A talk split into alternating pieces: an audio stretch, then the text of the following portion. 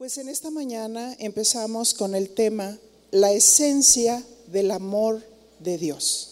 Y yo pienso que el Señor nos ha confirmado muy bien, ¿verdad? A través de los cantos.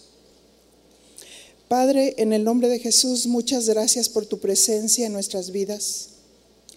Pedimos, Señor, tu guía, tu ayuda.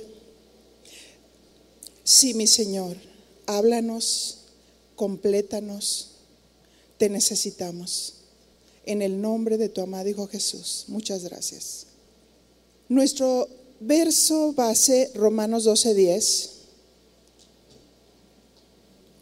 donde nos dice su palabra, y ahí está en grande, amaos los unos a los otros con amor fraternal. Y en cuanto a honra, prefiriéndonos los unos a los otros. Hoy vamos a hablar la primer parte del versículo, la parte A. El amarnos unos a los otros es un mandamiento. Diga conmigo, es un mandamiento. Así es que si es un mandamiento, no es una opción. Mateo 22, 35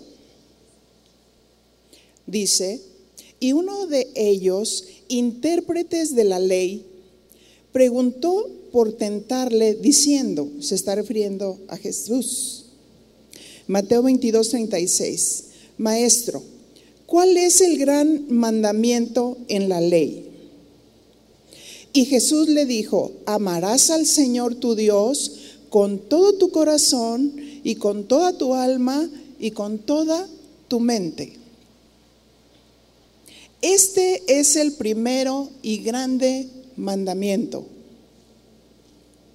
Si te fijas en el orden del versículo, sería imposible amar a nuestro prójimo si no amamos a Dios con todo nuestro ser. Como dijimos, amar a Dios es un mandamiento y de los principales mandamientos. Y el segundo es semejante, dice el verso 39, Mateo 22, 39. Amarás a tu prójimo como a ti mismo.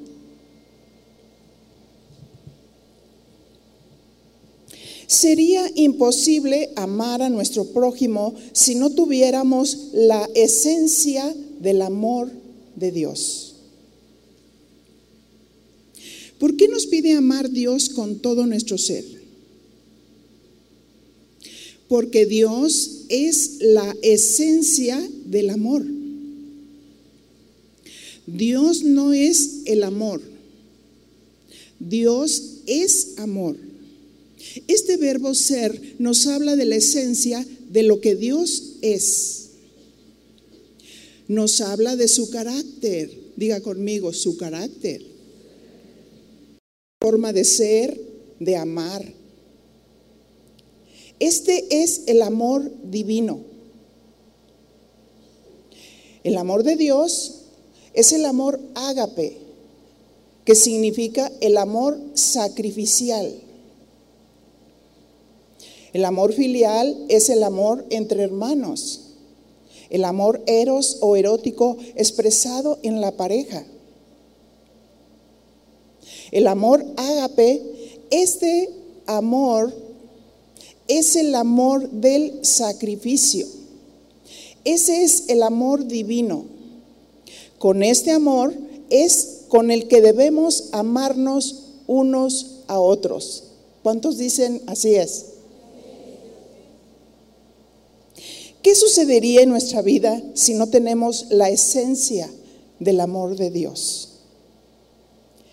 Fíjate que mucha gente que no tiene esta esencia del amor de Dios enloquece porque no tiene un amor pleno, porque siente un vacío en su corazón y quiere llenarlo de muchas maneras con vicios, con droga, con alcohol, con música, con sexo.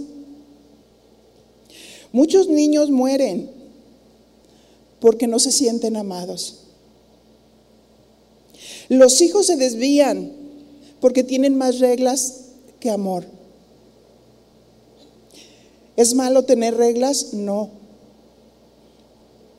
Pero tenemos que tener la base de la esencia del amor de Dios. Primera de Juan 4, 8 nos dice, el que no ama no ha conocido a Dios porque Dios es amor. Dile a tu compañera, ¿tú amas? Fíjese el reto que nos da este versículo. El que no ama no ha conocido a Dios porque Dios es amor. Y a veces Dios te dice, perdona. No siento. Estoy esperando el tiempo. Primera de Juan 4, 9. En esto se mostró el amor de Dios para con nosotros. Fíjese, en esto se mostró. Habla de un hecho, de un acto, en que Dios envió a su Hijo unigénito al mundo para que vivamos por Él. ¿Cómo nos amó el Señor? ¿Cómo mostró su amor? a través de un acto. Muchos de nosotros fuimos conquistados por el amor de Dios. ¿A cuántos el Señor nos pasó como una película de toda nuestra vida? Levante su mano si se identifican con esto, ¿verdad? Y Dios nos atrae con cuerdas de amor. Y nos dice, ¿te acuerdas? Cuando estuviste a punto de deslizarte, te salvé.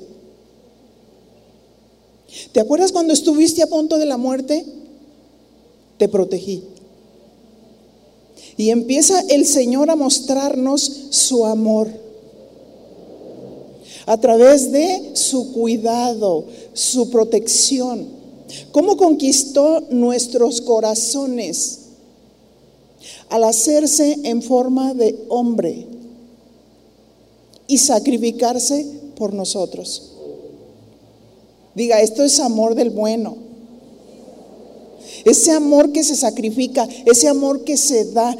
Él dio su vida, porque de tal manera amó Dios al mundo que dio a su Hijo unigénito. Diga conmigo, dio Imagínense, el Padre dio, dio lo mejor de Él para que todo aquel que en Él creyera no se perdiera, sino tuviera vida eterna. Fue su dolor, su quebrantamiento. Fue entenderlo por obra del Espíritu Santo que conquistó nuestros corazones. Enseguida Corintios nos muestra el amor ágape. Solo con este amor podemos amar al prójimo. Porque si no tenemos la esencia del amor de Dios, diga conmigo, no tiene sentido. No tiene sentido. Primera de Corintios 13, 1. Y aquí precisamente nos muestra la preeminencia del amor de Dios. Por esa razón, Corintios nos habla de la preeminencia del amor de Dios y aunque aquí el contexto nos habla de los dones, podemos aplicar perfectamente el principio. Y nos dice, si yo hablase lenguas humanas y angélicas y no tengo amor, vengo a ser como metal que resuena o címbalo que retiñe. Y si tuviese profecía y entendiese todos los misterios y toda ciencia, y si tuviese toda la fe de tal manera que trasladase los montes y no tengo amor, nada soy. Qué tremendo. Sin el amor de Dios, nada somos. Así es que el amor de Dios nos habla de esa esencia, nos habla de Él, nos habla de su carácter, nos habla de su actuación. Primera de Corintios 13:3 dice, y si repartiese todos mis bienes para dar de comer a los pobres, y si entregase mi cuerpo para ser quemado, y no tengo amor, de nada me sirve. A veces nos volvemos profesionales del ministerio y oramos por un enfermo o por una persona que tiene una situación difícil y no le mostramos el amor. A veces exaltamos demasiado nuestros dones, nuestros talentos, pero la palabra de Dios dice que la fe obra por el amor. La fe obra por el amor. Qué hermoso es saber que Dios ha derramado su amor en nuestros corazones y nos puede usar como instrumentos para impartir, pero con la esencia del amor de Dios. Una persona que se siente amada, cuando oras, yo te voy a decir una cosa, es una persona que sana pronto. Sana pronto porque empieza a recibir la esencia del amor de Dios, la presencia de Dios en todo su ser. No es por nosotros, no es por nuestros talentos, no es por nuestras capacidades que la gente sana. Es porque la esencia del amor de Dios está operando. Amén. Reflexionando sobre este principio de amor, en realidad nos está mostrando que si no tenemos fruto de amor que se exprese en nuestro carácter, de nada sirve. Nos mostramos deficientes en este mandamiento. Gálatas capítulo 5, verso 22. Mas el fruto del Espíritu es que amor.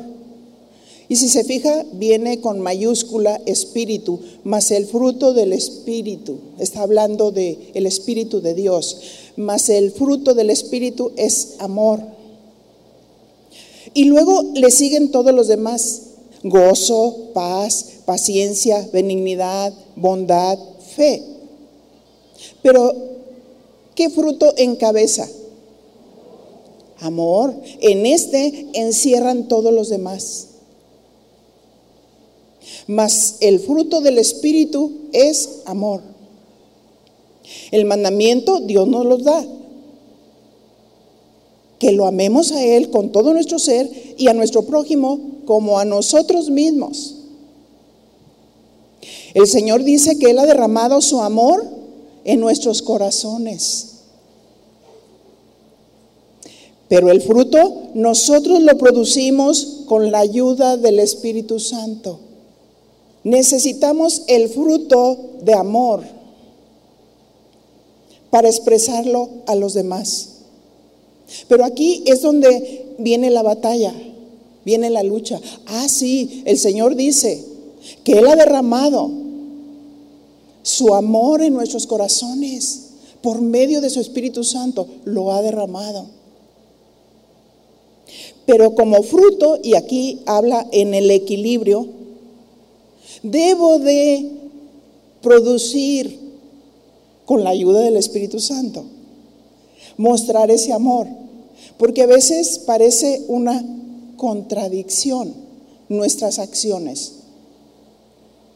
Si no tenemos amor, vendremos a ser como un metal que resuena, algo hueco y vacío. Pero no hay esencia del amor de Dios en nuestro comportamiento o en nuestras palabras. Si tuviese todos los dones, pero no tengo amor, nada soy.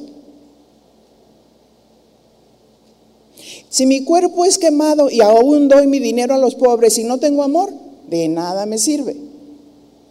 El amor de Dios es el medio para poder amar a los demás con el amor fraternal. Primera de Juan 5.2 nos dice, En esto conocemos que amamos a los hijos de Dios. Cuando amamos a Dios y guardamos sus mandamientos, ¿sí? Cuando amamos y guardamos los, los mandamientos, porque muchas veces nosotros pensamos, ah, el amor es un eh, sentimiento.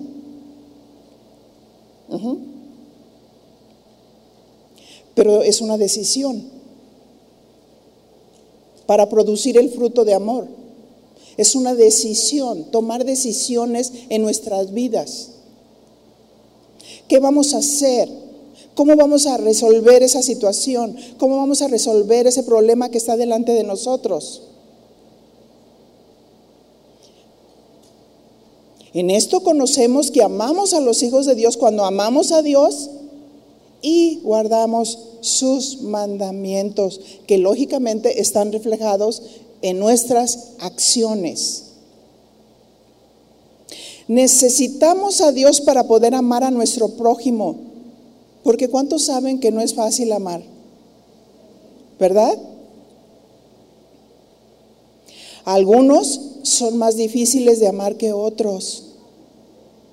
Hay quienes precisamente por sentirse tan devaluados en su persona, arremeten con violencia verbal.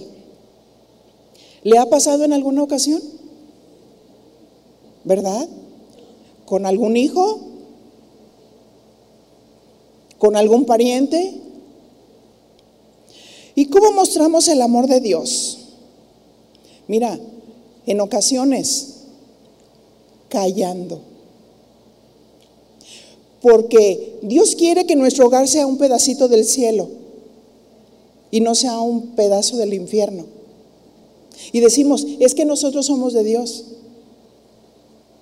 Pero no nos, no nos callamos cuando Dios nos pide guardar silencio.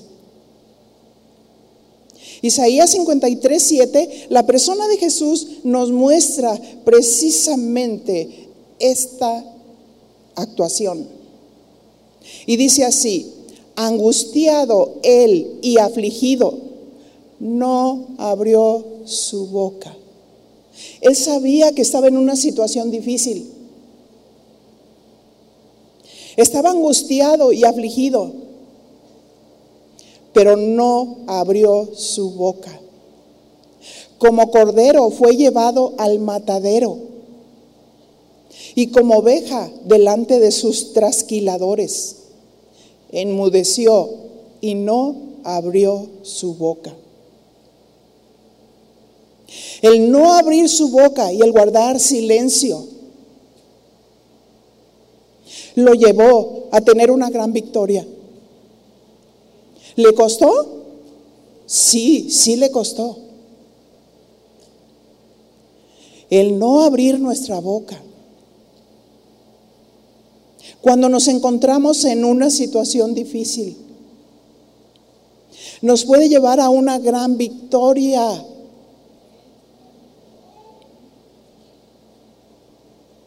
El amor que Jesús nos tenía a nosotros hizo que cerrara su boca sin proferir una sola palabra. Y fue dócil como cordero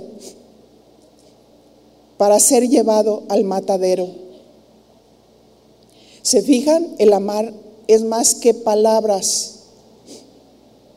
Tenemos que mostrar el amor de Dios con una conducta cristiana. Y Jesús es la esencia del amor de Dios. Él nos mostró a través de sus hechos el amor tan grande que tuvo por nosotros. Él ahí en el Getsemaní estaba sudando como grandes gotas de sangre. Él oraba y decía, Padre, si es posible que pase de mí esta copa, que, pero no se haga mi voluntad, sino la tuya. Él nos mostró el amor para redimirnos porque sabía que el enemigo de nuestras almas tendría el poder y la autoridad sobre nosotros. Lo vimos desde el Génesis, desde el Edén, cómo engañó al hombre para influir en sus mentes y en sus hechos y separarnos de la presencia de Dios. Pero vino Cristo para unirnos. Y le costó. Él estaba ahí aún en la cruz del Calvario y decía, Padre, perdónalos porque no saben lo que hacen. Y nosotros que decimos, me la va a pagar. Y alguien dice, oye, ¿tú eres cristiana? El amor de Dios nos ayuda a bajar la guardia con los seres que amamos, como los puerquitos espines. ¿Han visto a un puerquito espín? Pues ahí están los dos puerquitos espines. Y traen sus púas así. Y se quieren acercar uno al otro. Pero cada vez que se quieren acercar uno al otro, se pican. ¿Y por qué no vas tú a visitar a tu mamá? Trae las púas todas de fuera, ¿verdad? Siempre tenemos es que. Es que me habla de cierta manera es que constantemente me está diciendo qué hacer, es que. Pero llega un momento en que dice, yo amo a mi mamá y yo quiero ir. Y entonces se ponen de acuerdo la mamá y la hija. Y dicen, tú mete tus púas y yo las mías. Y luego ya se pudieron acercar.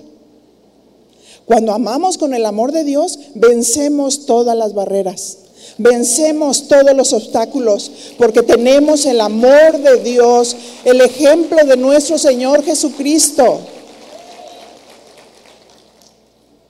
Efesios 5.2 dice, y andad en amor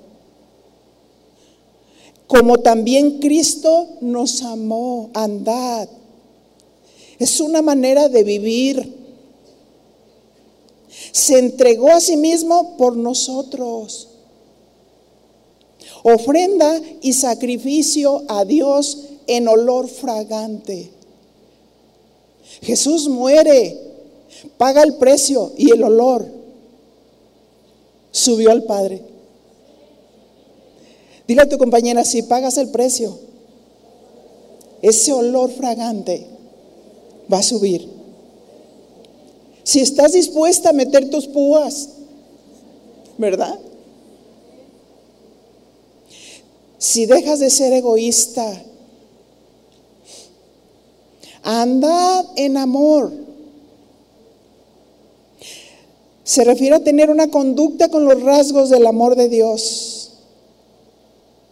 Un esposo que no ama a su esposa,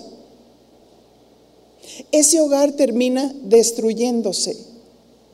¿Cuál es el mandato de Dios para el esposo? Efesios 5:25, porque sé que aquí hay varones. Maridos, amad a vuestras mujeres así como Cristo amó a la iglesia y se entregó a sí mismo por ella ¿Cómo muestra el marido el amor de Dios para su esposa? Amándola y entregándose por ella. Esta palabra entregándose sugiere negación a sí mismo. Amarla en los momentos difíciles. Este era un matrimonio recién casado. Iban en un carruaje tirado de caballos.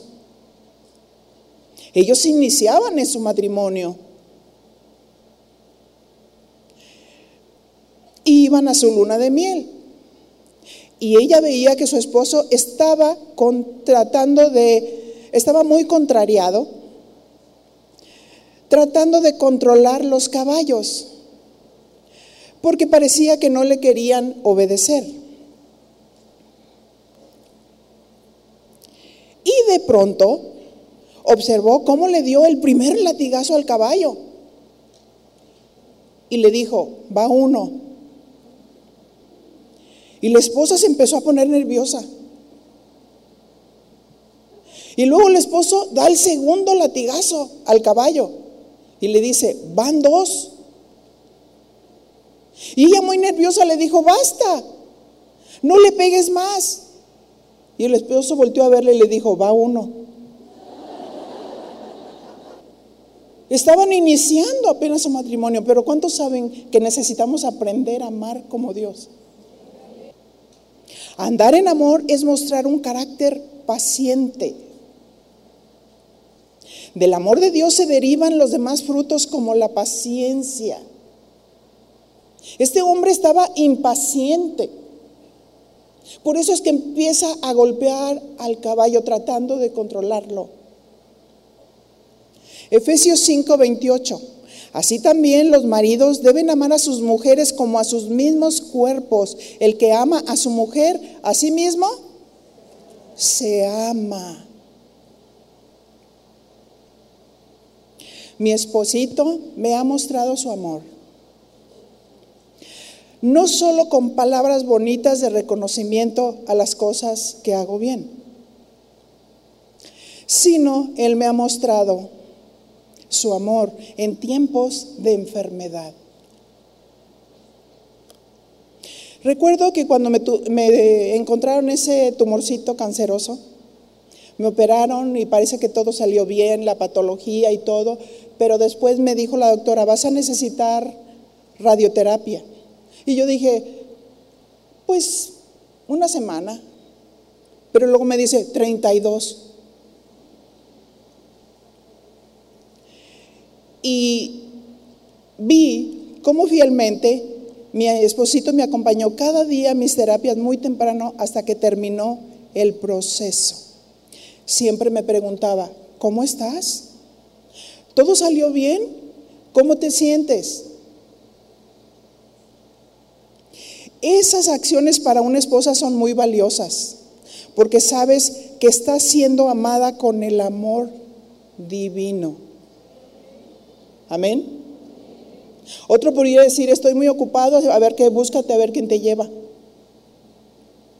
Pero él mostró el amor de Dios y me dijo, no, yo te voy a acompañar porque nos íbamos bien temprano todas las mañanas. Yo voy a estar ahí, yo voy a estar contigo hasta que terminó completamente el proceso. Diga, ese es amor del bueno. Ese es el amor divino, ese es el amor de Dios. Con nuestro amor no pudiéramos. Esas acciones para una esposa son muy valiosas.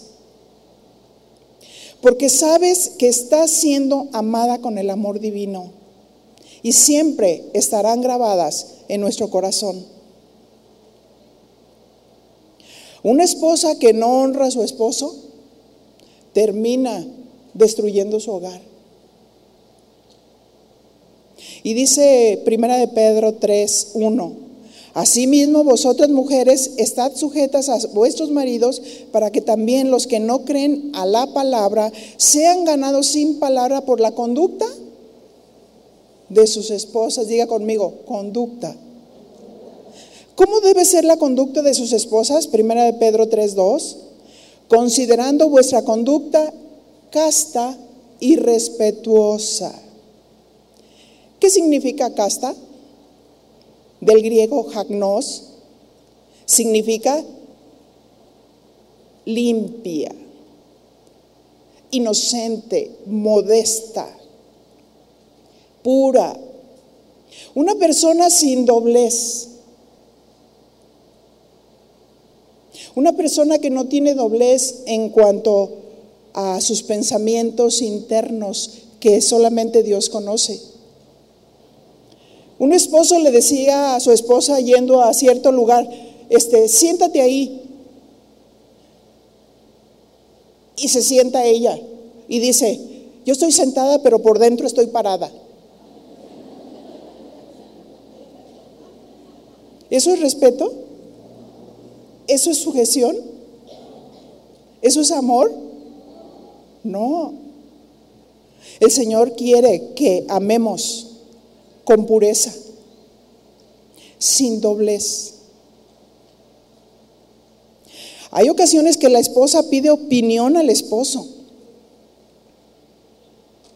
Y el esposo le dice respecto del lugar, el, respecto del lugar donde tú me estás pidiendo consejo que quieres ir, no me parece prudente. Ella esperaba que él le dijera, adelante. Pero cuando oyó lo que él estaba aconsejando, se enojó fuertemente. ¿Por qué? Entonces, ¿para qué pides un consejo? La mujer que respeta al varón reconoce su investidura y pide consejo, pero debe de estar dispuesta a obedecer. Es una conducta. El amor se demuestra a través del respeto. Ella empieza a cavilar en su mente y en su corazón. ¿Qué se está creyendo? ¿Me trata como niña? ¿Por qué se mete en mis cosas? La mujer respete a su marido. Si lo respeta, debe honrarlo. Amaos los unos a los otros con amor fraternal. Y en cuanto a honra, ajá, honrarlo, respetarlo. Si lo respeta, debe de honrarlo y temer. Este temer es un temor reverente, pues si sabe que hace algo incorrecto o con doblez, el esposo se va a enterar. Pero también fíjense que la definición dice miedo. ¿Cuántas mujeres tienen miedo al esposo? Fíjense que esa, eh, situación se presenta cuando la mujer es irreverente y sabe que está haciendo, está faltando al esposo, está, no lo está respetando, entonces empieza a tener miedo. ¿Y es la voluntad de Dios que tengamos miedo? No. La voluntad de Dios es que tengamos paz. La voluntad de Dios es que lo honremos al esposo y lo respetemos. Pero la esencia es la esencia del amor de Dios. Si amamos a Dios, podemos manifestar el amor.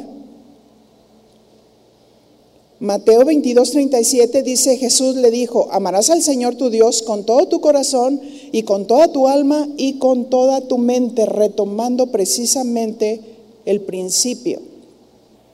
Así es que dijimos que si el mandamiento de amar a Dios y al prójimo es un mandamiento, entonces no debería de ser una opción. Y si es un mandamiento, ¿por qué nos empeñamos en hacerlo una opción? Sí, sí, sí, sí, le sirvo de comer. Al principio le decía, llegaste, mi amor.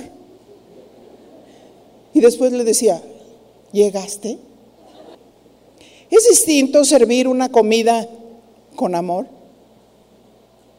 ¿O servir una comida porque lo tengo que hacer? ¿Se fija? Ya está reflejando algo que hay en el corazón. Es imposible amar al prójimo con nuestro amor humano. ¿Cuáles son los rasgos del amor de Dios? Primera de Corintios 13, 4. Y dice así, el amor es sufrido, es benigno. El amor no tiene envidia, el amor no es jactancioso, no se envanece. El amor es sufrido. Cuando se trata de relaciones debemos estar conscientes que va a haber, por ende, sufrimiento. ¿Estamos de acuerdo? Cuando nosotros amamos va, va a haber, por ende, sufrimiento. Cristo quiso morir voluntariamente y de por medio iba el sufrimiento. Era difícil, pero sabía que era la única manera de derrotar al enemigo y de conquistar los corazones de toda la humanidad. Amén. Así es que muchas veces nosotros no sabemos amar porque no aceptamos que el amor sea sufrido. No, no, no, y es que es que no sé si quiero ya a mi esposo o no lo quiero. Porque antes hacía esto para mí. Antes me abría la puerta del auto. Antes Pero ¿qué dice la palabra de Dios? El amor es sufrido cuando se trata de relaciones. Debemos estar conscientes que va a haber por ende sufrimiento. Nos causa sufrimiento cuando los hijos cierran su corazón al consejo. ¿No es cierto? Nos causa sufrimiento cuando se refieren a los padres de una manera irrespetuosa. Y de pronto los hijos deben llorar y dicen, no, no, no, no, no, por favor, no me chantajes con lágrimas, ¿eh? Y sabes una cosa, el amor de Dios hace que seas paciente. El amor hace que soportes esa situación. El amor hace que pases por alto por esa situación, esa actitud, esas palabras, porque sabes que quieres conquistar el corazón de ese hijo rebelde. Amén. Nos causa sufrimiento cuando se sienten devaluados y nos dicen que nosotros somos los culpables de todos. Antes se les mandaba algo a los hijos y obedecían con amor y respeto a los papás. Y ahora cuestionan todo lo que dicen los papás. Si está bien, si está mal, si quiero, si no quiero. Se sienten devaluados porque nacieron con la naturaleza pecaminosa, pero ¿quién es el culpable? Pero qué hermoso saber que tenemos el amor de Dios. La esencia del amor de Dios, que nos hace ser pacientes, que nos hace perdonar, que nos hace pasar por alto, por alto esas situaciones. ¿Por qué permite Dios esas circunstancias? Porque a nosotros como padres cristianos nos quiere enseñar a amar con el amor de Dios. ¿Cuál debería de ser nuestra respuesta? Refiriéndonos, a conducta o a proceder con ellos. Primero debemos aceptar que el amor es sufrido. Desde ahí comienza nuestra victoria, no nuestra derrota. Uy, yo pensé que usted iba a gritar. Ahí es donde comienza nuestra victoria, no nuestra derrota. No te vuelvas escapista. No te quieras ir de tu casa porque la situación está difícil. Porque el Hijo se revela. ¿Tienes el amor de Dios? Y si no lo tienes, hoy es el día que tú también puedes recibirlo. Debemos identificar si nuestros hijos ya nacieron de Dios. Eso no significa que porque son cristianos no van también a cometer errores y tener de vez en cuando una actitud incorrecta. Podemos influir en ellos con amor y no tomar personal sus acciones o sus actitudes.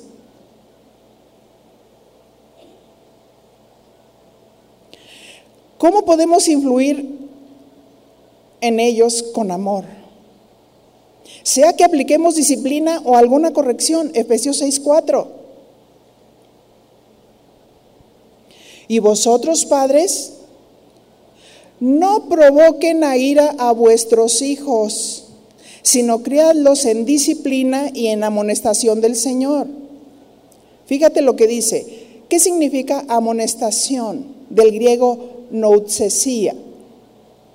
Significa de llamar la atención con una reprensión suave. Diga conmigo, llamar la atención con una reprensión suave. Y nosotros pensamos, ah, no, se trata de amonestar como en el fútbol, ¿verdad? Enérgicamente. Le saca la tarjeta, ¿verdad? La amarilla, la roja. Pero si tenemos amor de Dios y ves que de pronto el hijo rebasó el límite del tiempo y tú le dices, hijo, ¿te puedo pedir un favor? Que sea la última vez que vuelva a ocurrir. ¿Te acuerdas que quedamos, ahora sí que quedamos en un acuerdo de que ibas a llegar a cierta hora? Te pido por favor que no lo vuelvas a, rebasar. ¿Cómo? Con una reprensión suave. Estamos amando. Estamos mostrando el amor, el carácter de Dios.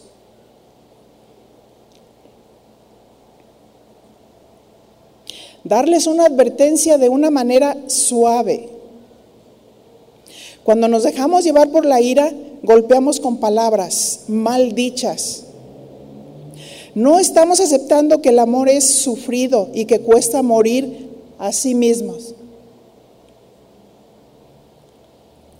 Dice la palabra de Dios, el amor no tiene envidia. Hay mamás que envidian a sus hijos porque son jóvenes, porque los hijos lograron aquello que ellos no pudieron lograr. Yo recuerdo que mi mamá enfermó hace ya muchos años porque mi mamá murió muy joven, murió a los 56 años. Y yo la quise llevar una semana a mi casa, yo ya estaba casada, ya hace mucho tiempo.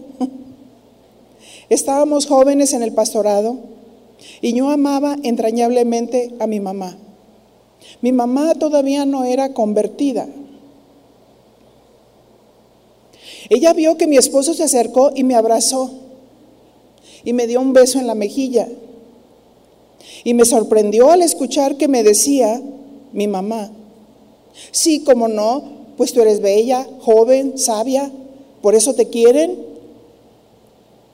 Créame que para mí esa situación no fue un motivo de discusión ni de enojo. ¿Por qué razón? Porque Dios te da ojos para ver, para entender, para discernir la necesidad del corazón. Inmediatamente Dios me hizo ver su necesidad de amor. Me acerqué y la abracé y le dije, mamita, te amo mucho. Tú eres especial para mí.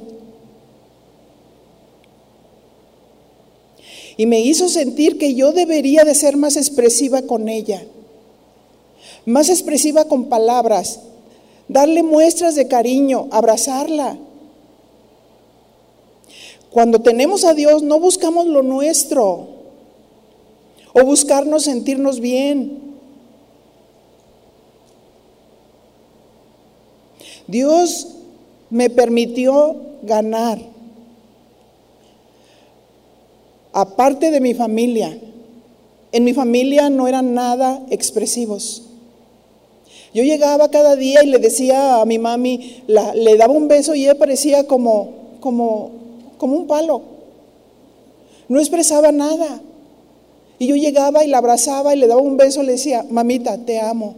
Porque Dios me dijo, Deja de estarle hablando, hablando, hablando y muéstrale mi amor.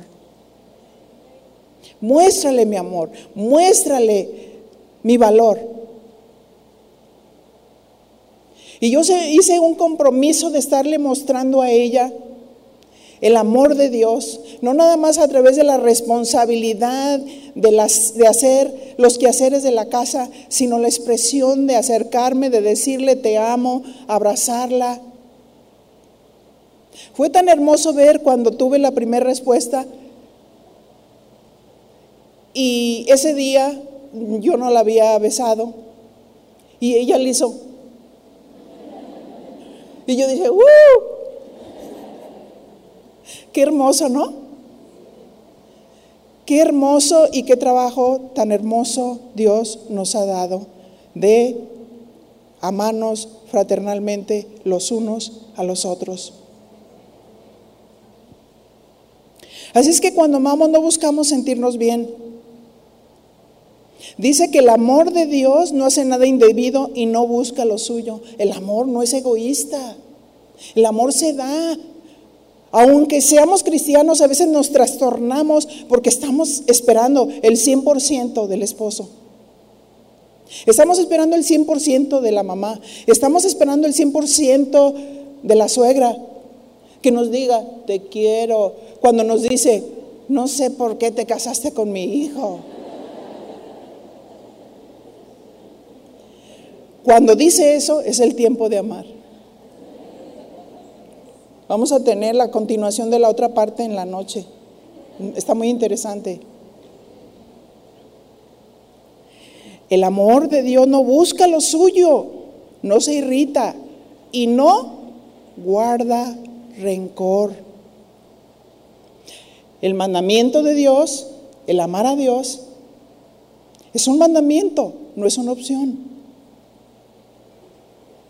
Nuestra naturaleza caída no sabe amar, es egoísta.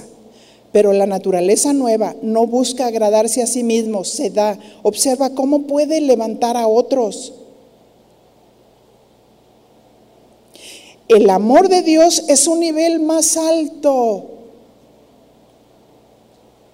Yo recuerdo cuando mi hijo todavía no se convertía a Dios, estaba oprimido por el enemigo. Y en una ocasión le pedí algo y me volteó a ver con ira. Y me dijo, ¿usted quién es para pedirme algo? Y le contesté, ay hijito, discúlpame, pensé que yo era algo para ti. En ese momento Dios le redargulló y dijo, perdóname, perdóname mamita, tú puedes pedirme lo que sea. Si yo le hubiera contestado, yo te puedo pedir lo que sea porque soy tu madre. Pero en ese momento Dios me llenó de ternura y dirigió mis palabras. Y el Espíritu Santo empezó a hacer la obra en su corazón. Primera de Pedro 4:8, ¿qué es lo que hace el amor de Dios? Y ante todo, tened entre vosotros ferviente amor, porque el amor cubrirá multitud de pecados. Si tenemos ese amor de Dios, y para nosotros no es una opción, ese amor cubrirá multitud de pecados. No nos cansemos de amar, no nos cansemos de hacer el bien. Y vamos a ver la obra de Dios en los esposos que no son convertidos. Vamos a ver la obra de Dios en los hijos que están desviándose. En otra versión dice, de Primera de Pedro 4:8, sobre todo sed fervientes en vuestro amor los unos por los otros, fervientes, cálidos. Porque el amor cubre multitud de pecados. Por esa razón no se irrita. Dígale a su compañero, el amor no se irrita. El amor de Dios prevalece porque la ira del hombre no obra la justicia de Dios. Fíjese lo que dice la palabra en Efesios 4:31, porque hay muchas cosas que obstaculizan el amor de Dios para poder manifestarlo. Saquen de su vida la amargura, el enojo, los insultos, los gritos y toda clase de maldad. ¿Qué dice? Saquen. ¿Quién lo va a sacar? Di, yo. Cada quien vamos a decir, yo. Saquen de su vida la amargura, el enojo, los insultos, los gritos y toda clase de maldad. Si estos pecados prevalecen cuando hay ausencia, ¿por qué prevalecen? Porque hay ausencia del amor de Dios. Saquen la amargura. Noten esa palabra, sáquenla. Es una determinación de la voluntad. Se trata del carácter de Dios, se, trata del fruto de amor. Es una determinación de la voluntad y la resistencia del hombre. Sí, sí soy cristiano, pero ¿cómo lo odio? Sí, sí soy cristiano, pero ay, qué gorda me cae. Ay, no, no, no, cuando va por ese lado yo me voy por el otro. Si tiene que determinar sacar la amargura de tu corazón, ¿cómo determinaríamos sacar de nuestra casa?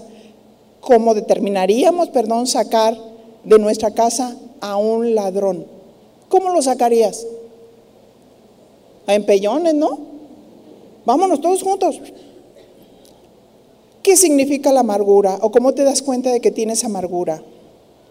Es un sentimiento duradero de frustración, resentimiento o tristeza, especialmente por haber sufrido una desilusión o una injusticia.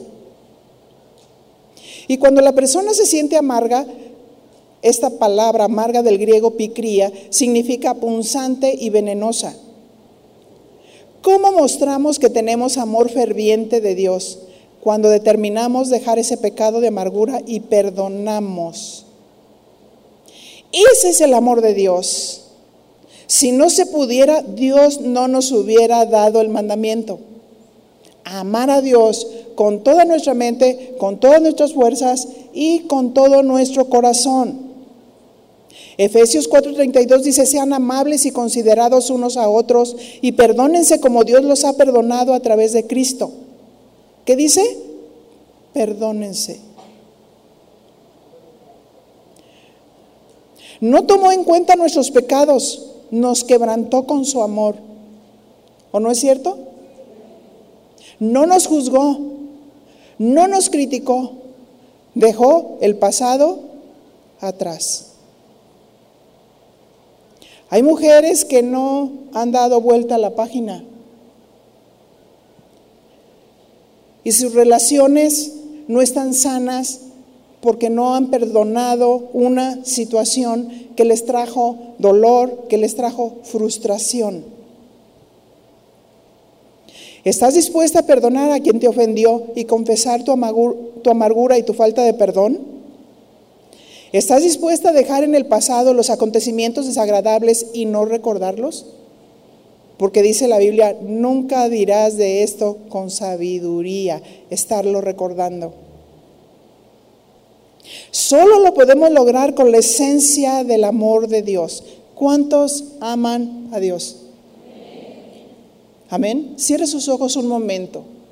Yo voy a hacer una oración rápida, pero también sé por el Espíritu que me da testimonio que los temas que traen eh, cada una de las oradoras son, van a ser consecutivas y que van a ministrar quizás más ampliamente en estas áreas. Pero vamos a establecer la esencia del amor de Dios en nuestras vidas. ¿Qué le parece? Oremos. Padre, en el nombre de Jesús, mi Señor, tú eres nuestro todo. Y reconocemos, Señor, que sin tu amor nada somos. Oh, mi Señor, también reconocemos que cualquier cosa que nosotros querramos hacer, si no lo hacemos con la motivación correcta, con tu amor, no vamos a construir, no vamos a poder construir nuestra vida. No vamos a poder edificar nuestra familia sin tu amor. Reconocemos, mi Señor, que te necesitamos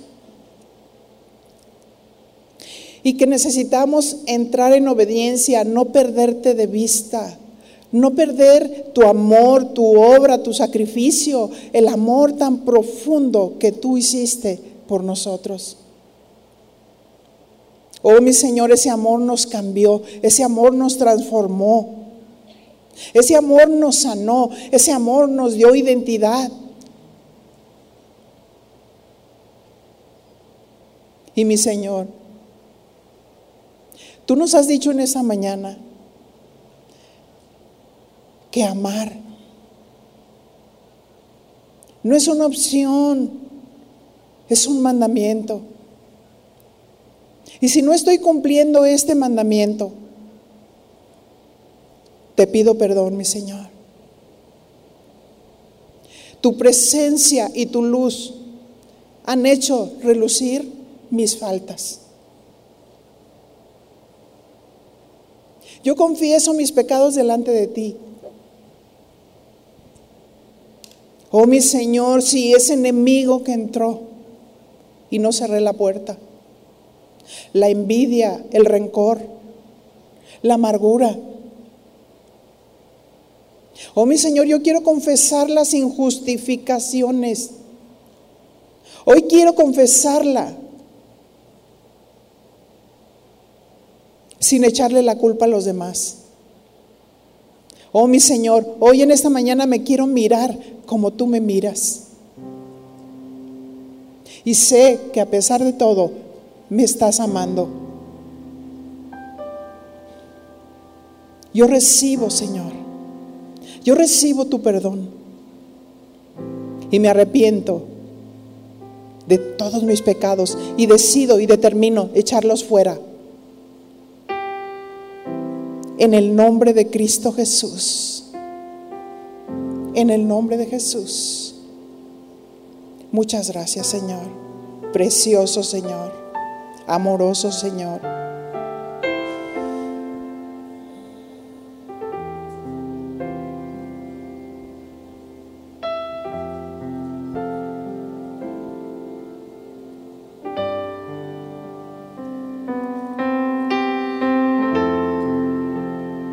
El Señor te dice, yo te he traído aquí para sanarte.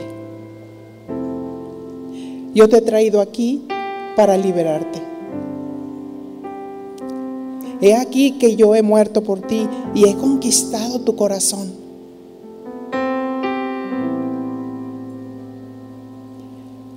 Y te veo como, como mi niñita,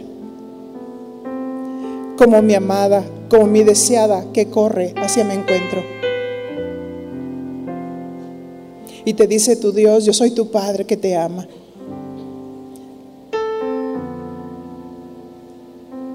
Y te recibe.